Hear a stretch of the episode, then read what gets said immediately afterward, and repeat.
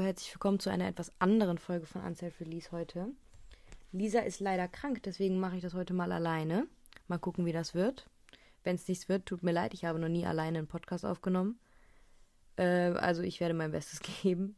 Die Folge wird auch ein bisschen kürzer heute. Ich mache einfach nur euch ein kleines Recap vom Rennen, ein paar Fakten zu der Strecke und was sonst noch so passiert ist. Genau, damit ihr eure Folge habt für die Woche.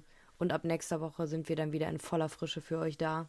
Ja, dann fange ich mal an, ne? Also, Jeddah, die Strecke jetzt letztes Wochenende, die schnellste Stadtstrecke des Renn auf dem Rennkalender diese Saison.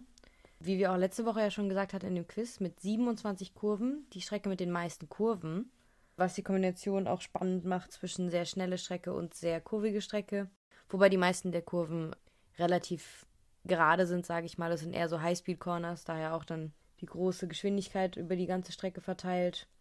Die Strecke ist tatsächlich auch erst seit zwei Jahren auf dem, also jetzt das dritte Jahr auf dem Kalender, ist 2021 dazugekommen und eigentlich auch immer sehr spannend mit sehr vielen Überholmanövern. Interessante DRS-Zonen, die für dieses Rennen geändert wurden. DRS Drag Reduction System heißt die Heckklappe hinten am Auto, die geöffnet werden kann, um einfacher zu überholen. Diese Strecke hat äh, mehrere DRS-Zonen, die alle ein bisschen interessanter angelegt waren als bei anderen Strecken. Zum Beispiel war die eine DRS-Zone, ging in einer Kurve, am Ende der Kurve los und das war dann die komplette Gerade, also eine sehr lange Gerade, auf der dann DRS verfügbar war. Und da gab es dann das sogenannte DRS Chicken die letzten zwei Jahre. Was heißt, dass der vordere Fahrer langsamer gefahren ist, teilweise auch gefährlich langsam gefahren ist, damit der andere vorbeizieht, bevor diese DRS-Zone anfängt, um eben selber das DRS nutzen zu können auf der Geraden, um dann wegzuziehen. Das war immer ein bisschen, es war sehr spannend, aber es war auch teilweise etwas gefährlich. Das wurde dieses Jahr geändert. Die Strecke wurde, also das wurde nach der Kurve, fängt die DRS-Zone da jetzt erst an, um eben so gefährliche Manöver wie das Runterbremsen zu vermeiden. Ich denke, das ist die richtige Entscheidung. Ich finde es ein bisschen schade, weil das hat die Rennen ein bisschen spannender gemacht, aber eben auch gefährlicher. Also ich sehe da die Logik hinter. Aber naja, ist halt nicht mehr ganz so spannend. Sonst zur Strecke selber gibt es ein paar äh, Sachen noch. Es, es, steht im Gespräch, ob Jeddah die Strecke komplett neu gebaut wird. Heißt, die aktuelle Strecke wird komplett stillgelegt sozusagen, ist ja ein Straßenkurs.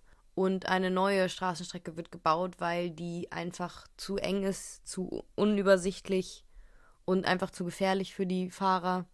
Und es jetzt sowohl im Practice, in den verschiedenen Practice Sessions als auch im Quali ein paar sehr gefährliche Manöver gab die einfach dafür sprechen, dass eine neue Strecke her muss, weil der Fahrer einfach bei den meisten Kurven nicht den Kurvenausgang sieht, bis er im Kurvenausgang ist. Und das ist, kann eben super gefährlich sein, weil die Fahrer ja dort wieder beschleunigen. Und wenn sie dann nicht sehen, ob da jemand gerade auf der Strecke ist oder nicht, ist eben ein erhöhtes Risiko da und das soll eben mit einer neuen Strecke vermieden werden. Da bin ich mal gespannt. Noch ein Design gibt es noch keins, aber sobald es da eins gibt, halte ich euch da natürlich auf dem Laufenden. Dann springen wir auch direkt mal rein ins Practice, würde ich sagen. Interessant war über das ganze Practice hinweg, also über alle drei Sessions, die gleichen drei Fahrer in den Top 3. Max Verstappen, Sergio Perez und äh, Fernando Alonso waren die drei top schnellsten Fahrer der Practice Sessions. In unterschiedlicher Reihenfolge über die Sessions hinweg, aber immer die, immer die drei.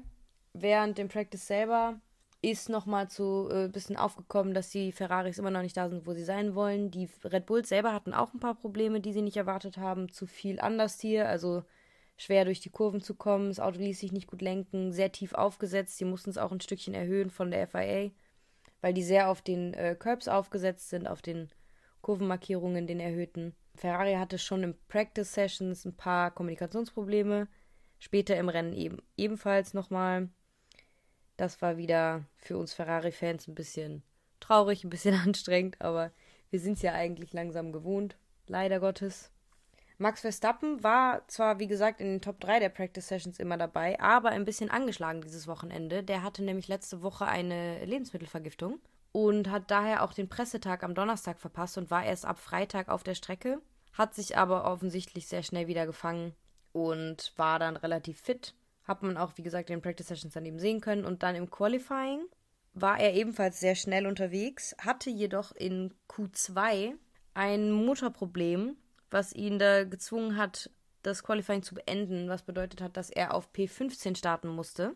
Genauso weiter hinten starten musste Charles Leclerc aus anderen Gründen. Und zwar hatte Charles Leclerc eine Gridstrafe von 10 Plätzen. Gridstrafe habe ich ja äh, letzte Woche erklärt. Wer das nicht mitbekommen hat, kann sich die Folge ja gerne mal anhören gehen. Er hat nämlich die Gearbox ausgetauscht zum zweiten Mal, nee, zum dritten Mal. Und zwei war, sind nur erlaubt und beim dritten Mal zieht das eben eine Gridstrafe von 10 Plätzen mit sich. Hat sich im Qualifying auf P2 qualifiziert, bedeutet, er ist auf P12 losgefahren. Und viel weiter nach vorne ist er während dem Rennen leider auch nicht gekommen. Dazu gleich mehr. Dann eine Überraschung im Qualifying tatsächlich war äh, Oscar Piastri, der Rookie bei McLaren. Der hat es geschafft, in Q3 zu fahren. Im Vergleich zu letztem Rennen, im ersten Rennen, hat er es in Q, hat es ihn leider in Q1 ja schon rausgehauen. Und jetzt, dieses Rennen, hat er es in Q3 geschafft, tatsächlich auf P9. Was dann bedeutet hat, eben wiederum, weil Leclerc nach hinten gesetzt wurde, dass er auf P8 starten konnte am Sonntag. Und Lando Norris, sein Senior, Senior in Anführungszeichen Teamkollege, hatte leider äh, in Q1 ein bisschen die Wand geküsst mit seinem Hinterrad und hat die Achse beschädigt und musste damit von ganz hinten starten, leider. Das war ein bisschen schade. Aber wenigstens hat man gesehen, dass McLaren wohl doch ein bisschen an den Updates gearbeitet hat. Die hatten auch vorge äh, angemeldet schon, dass sie für dieses Wochenende Updates bringen und ein bisschen was an Hoffnung hat sich aufgebaut, als man das, äh, die Performance von Piastri in Q3 gesehen hat. Hat sich im Rennen aber ganz schnell wieder geändert. Nicht nur wegen dem Auto, auch wegen äußeren Einwirkungen, aber dazu gleich mehr. Was im Qualifying auch noch spannend war, ist dadurch, dass ähm, Leclerc, der sich ja auf zwei hat qualifizieren können, aber dann auf zwölf starten musste wegen den zehn Plätzen Strafe. Dadurch ist Fernando Alonso auf P2 vorgerutscht. Der hatte sich auf P3 qualifiziert und ist eben aufgerückt dann. Und es hieß ein Aston Martin neben einem Red Bull von Sergio Perez auf 1 und 2. Das fand ich sehr interessant, spannend. Und wie gesagt, Verstappen eben von P15 gestartet. Und als das Rennen dann losging, hat äh, Alonso sich auch direkt die P1 holen können. Also konnte direkt an äh, Sergio Perez vorbeiziehen und hat auch eine Weile lang das Rennen angeführt. Hatte dann leider das Problem, dass er sich bei der Startaufstellung nicht ordentlich in seiner Position aufgestellt hatte. Ähnlich wie Esteban Ocon letztes Rennen. Und hat ebenfalls, genauso wie Esteban Ocon letztes Rennen, hat Alonso eine 5-Sekunden-Strafe erhalten, die er dann absitzen musste in seinem Boxenstopp. Da kam ihm zugute, dass sein Teamkollege äh, Lance Stroll einige Runden später äh, wegen einem Motorschaden sein Auto abstellen musste, was für, durch die Position, wo er das Auto abgestellt hat, zu einem Safety Car geführt hat. Und dann konnte Alonso unter diesem Safety Car seinen Pitstop machen und die 5-Sekunden-Strafe absetzen, was dafür gesorgt hat, dass er eben nicht sehr viele Positionen verloren hat und sich sehr schnell wieder nach vorne kämpfen konnte. Verstappen, Max Verstappen, ist ja wie gesagt auf P15 gestartet und ist, hat sich durch das ganze Feld geflügt über das Rennen hinweg. Ihm kam natürlich auch das Timing vom Safety Car sehr zugute mit seinem Boxenstopp und hat es tatsächlich über das Rennen hinweg von P15 auf P2 nach vorne geschafft. Was ich, wo ich wieder mal sagen muss, wir sind ja keine Hater, dass das eine sehr, sehr starke Leistung war von Max Verstappen, auf so einem engen, kurvigen, schnellen Circuit von 15 auf 2 nach vorne zu fahren, ist echt stark. Gerade jetzt, wo die DRS-Zonen geändert wurden, gab es auch viel weniger Überholmanöver als letztes Jahr. Eben letztes Jahr 58 Stück an der Zahl während dem Rennen. Dieses Jahr waren es knapp 25, glaube ich. Also einige weniger und trotzdem hat Verstappen es eben nach vorne geschafft von P15 auf P2, wo man einfach nochmal den Hut ziehen muss. Starke Leistung. Perez hat das Rennen auf P1 beendet, hat sich den Sieg holen können und Alonso hat auch bedingt seiner Strafe und einfach auch bedingt dem Fakt, dass die Red Bulls aktuell immer noch in einer komplett anderen Liga fahren, was man an der Geschwindigkeit der Autos sieht oder eben auch an so Skills, an so Fortschritten wie ähm, Max Verstappen eben diesen Sprung nach vorne zu machen. Das ist auch nicht in jedem Auto möglich. Da geht es auch nicht nur darum, dass er gut fährt, sondern dass das Auto einfach in einer komplett anderen Liga fährt. Heißt Perez auf 1, Verstappen auf 2 und Alonso hat sich den dritten Platz geholt und damit sein 100. Karrierepodium.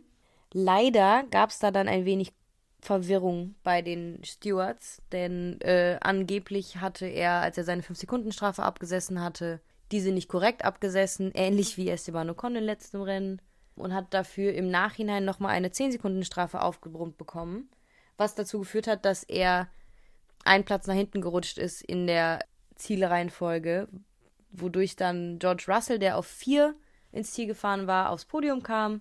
Das hat sich dann aber wieder geändert, da ist Martin dann ein, ein Veto eingelegt hat, sage ich mal, und mit Videobeweisen dargelegt hat, dass die Strafe eben korrekt abgesessen wurde was bedeutet hat, dass Alonso sein Podium zurückbekommen hat und doch sein hundertstes Podium jetzt damit feiern konnte.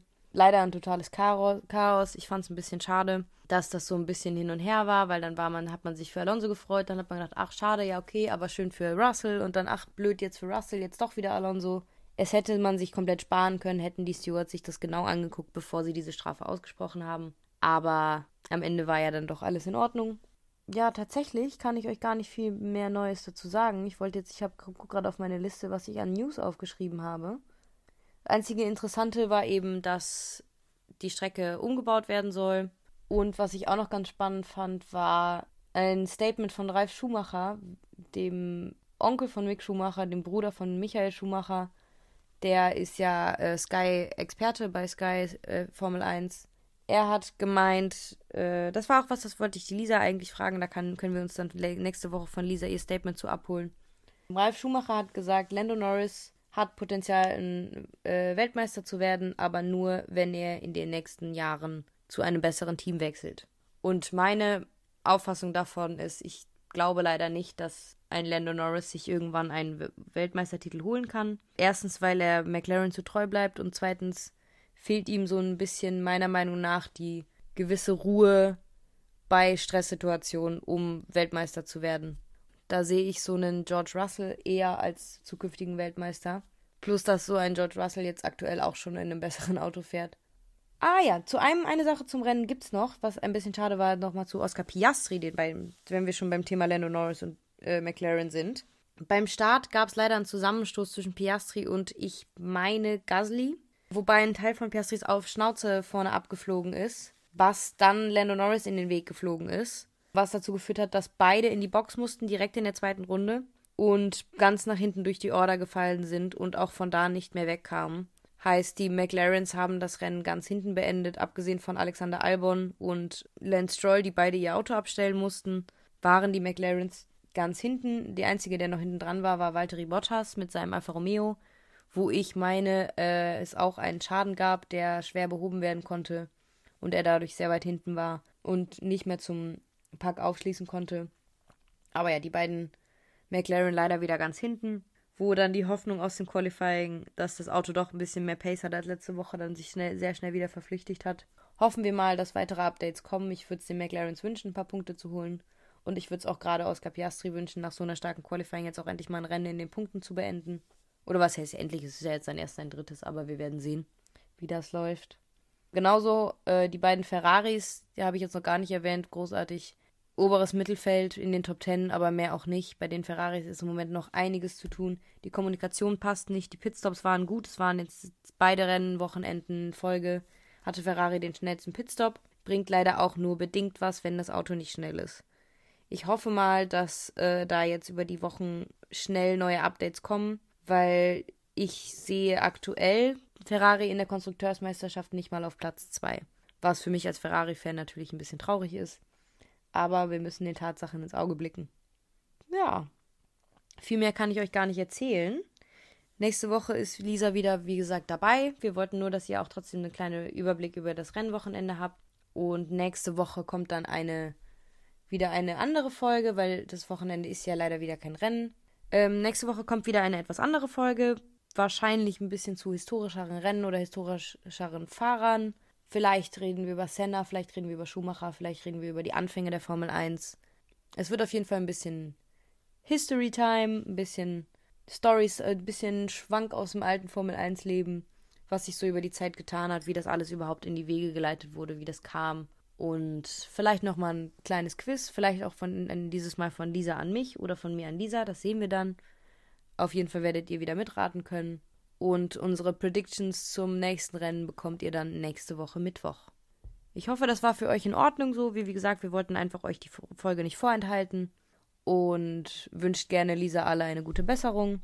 Und dann sehen wir uns in aller Frische, alle gemeinsam, nächste Woche wieder. Bis dahin, ciao.